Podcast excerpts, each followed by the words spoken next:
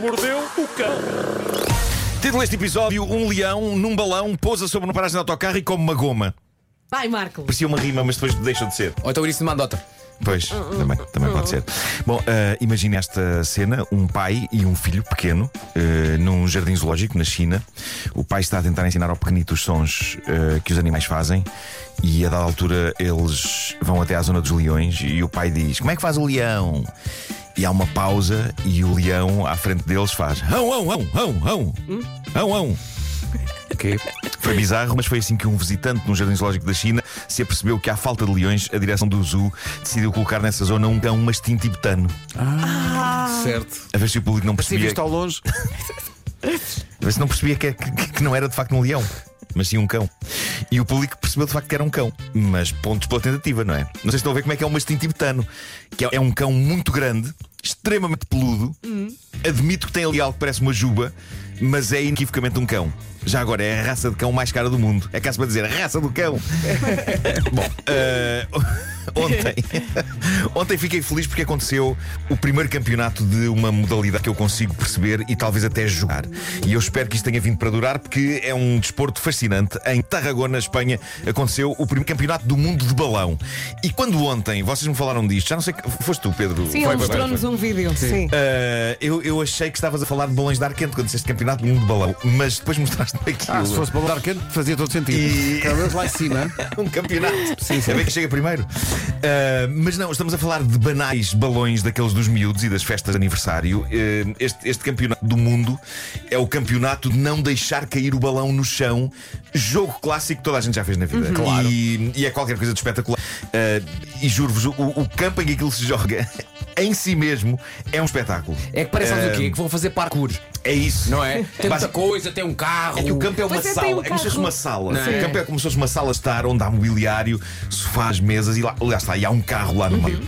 E os dois concorrentes, eh, em cada partida, pronto, aqueles jogos jogam dois, eh, e já agora a final foi entre um jovem do Peru e outro da Alemanha. Quem ganhou? Eh, quem será? Ai, meu Deus, Estou a Elsa. tentar fazer suspense com isto, embora não tenha grande interesse. Mas eh, eles andam ali a saltar de coisa em coisa, E a os tentar impedir capacetes? que o balão caia no chão. Tem capacetes, Sim. dá um ar profissional à coisa, não é? E, e é só incrível. 32 países competiram para manter o balão no ar. A final então acabou por ser entre Peru e Alemanha e ganhou o jogador do Peru. Ah, muito bem. O Peru é o atual país campeão do jogo de manter o balão no ar. Ora, eu sei que é muito fácil gozar com e diminuir este desporto, mas pasmem, o organizador disto, vocês sabem quem foi? Foi o Piquet, Foi o Piquet, jogador, jogador do Gerard Piquet, Barcelona. sim, sim. Lindo. Ah, isto dá uma credibilidade acrescida. a isto. Claro. Eu acho que sim, eu acho que isto tem de acontecer. Olha, mesmo em casa não é fácil jogar com os sofás, com a mesa da sala. Mas o É quem azul. verdade. Nunca, não, quem nunca? Mas é que isto parece-me ser um misto entre eh, o jogo não deixar cair o balão e o chão é lava. Não é? Ah, tem, tem sim. sei o quê. Porque Sim, eu, sim, eu sim. vejo-os a saltar por cima das coisas, não sei Chão é se, eles po- lava, se eles próprios o podem chão é pisar o lava. chão. Sim, sim, sim, sim. Vocês já viram no Netflix, há um concurso chamado O Chão é Lava, que é literalmente, não é literalmente lava, mas eh, o- o- o- há um líquido estranho em que as pessoas não podem cair. Já viram isso? ou Não. Não. Epá, vejam, vejam. Está na Netflix? É um concurso da Netflix eh, chamado O Chão é Lava. Ok. Os miúdos É. andam sempre com isso. A minha filha, sempre que sai do carro, diz: Mãe, o chão é lava, então tem que pôr o pé logo no passeio, não pode Não, pôr na eu, estrada. eu sou eu sou tipo cão de Pavlov, quando alguém me diz o chão é lava, Começas eu logo. imediatamente e sem questionar salto para cima de uma coisa qualquer. Ah, é? Pá, aos 50 anos de idade. Marco, o Como é que chão é ele está lava. sentado, ele está sentado. Lá vai ele. Estou aqui em cima já, Sim. ok? E Agora agora? fala aí. Vamos continuar. Consegues ler daí? agora? Ah, já Deixou de ser. Ok. É outra vez! É outra vez! Vou para a cadeira.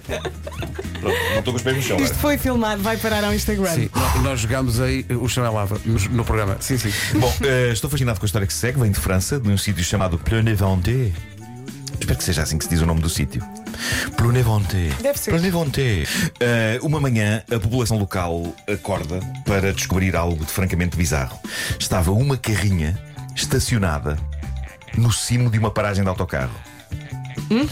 Ouviram bem? Estão a ver uma paragem de autocarro, Sim. Uhum. daquelas que têm uma cobertura, para as pessoas estarem lá abrigadas em baixo. A carrinha, um bom, sólido veículo comercial, estava estacionada em cima, no Ah. telhado. No telhado da paragem. E ninguém fazia a mais pequena ideia de como ela foi lá parar. E quando eu digo ninguém, estou a incluir o próprio dono da carrinha. que quando acordou ficou tão confuso como o resto da população. Ah. Roubaram-lhe na a véspera, carrinha. na véspera ele tinha estacionado a carrinha normalmente na rua. Durante uma semana, a carrinha ficou no topo da paragem. Tornou-se ali uma espécie de atração turística, embora aquela não seja uma zona particularmente turística, mas foi uma semana em que muita fotografia se tirou e em que a polícia não parou de investigar como de acha que aquilo tinha acontecido, até que uma semana depois tudo se descobriu. O dono da carrinha estava envolvido numa zargata com um tipo que custa trabalhos ou dinheiros, e este tipo, numa madrugada, decide alugar um monta-cargas com um elevador. E é a laia de vingança espeta com a carrinha do outro no topo da paragem de Pumba. autocarro.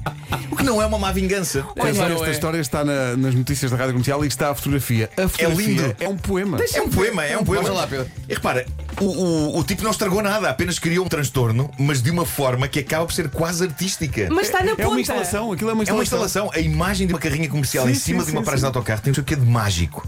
Ah, só que o dono da carrinha não gostou, claro. Claro. Ah, e o responsável pela instalação arrisca-se a ser preso, não só por ter feito aquilo ao homem, mas porque, de acordo com as autoridades, aquilo foi uma ameaça à segurança pública, porque a carrinha estava tão à beirinha do telhado que muito facilmente podia cair dali em cima de alguém. E olha, eu aplauso também para quem fez aquela paragem de autocarro, é que aquele está a aguentar Sim. com um carro comercial em cima. Belíssima, está a belíssima aguentar muito paragem. bem. E a fotografia também está muito Já não boa. se fazem paragens de Não, autocarro não. assim. É uma paragem que não vacila! É isso, é isso. Bom, vou terminar com guloseimas, cortesia de algo que a nossa ouvinte Vera Fernandes me enviou. Foi uma ouvinte que me enviou. Ah, pronto. Ahm, ela ela mandou-me um. o- Tu mandaste um texto de um blog que é o 123 Nasceu sobre gomas. Quem não gosta de gomas? Mas a variedade de gomas que há em Portugal é limitada se pensarmos em toda a vertigem de gomas que há, por exemplo, na América. Felizmente, há em Portugal aquelas lojas de guloseimas estrangeiras onde se encontram coisas que de outra forma nunca chegariam às nossas bocas, a não ser que fôssemos aos sítios onde elas se produzem e se vendem. E há uma marca muito famosa de gomas, e acho que é americana, mas penso que há em Inglaterra também, que é a marca Jelly Belly.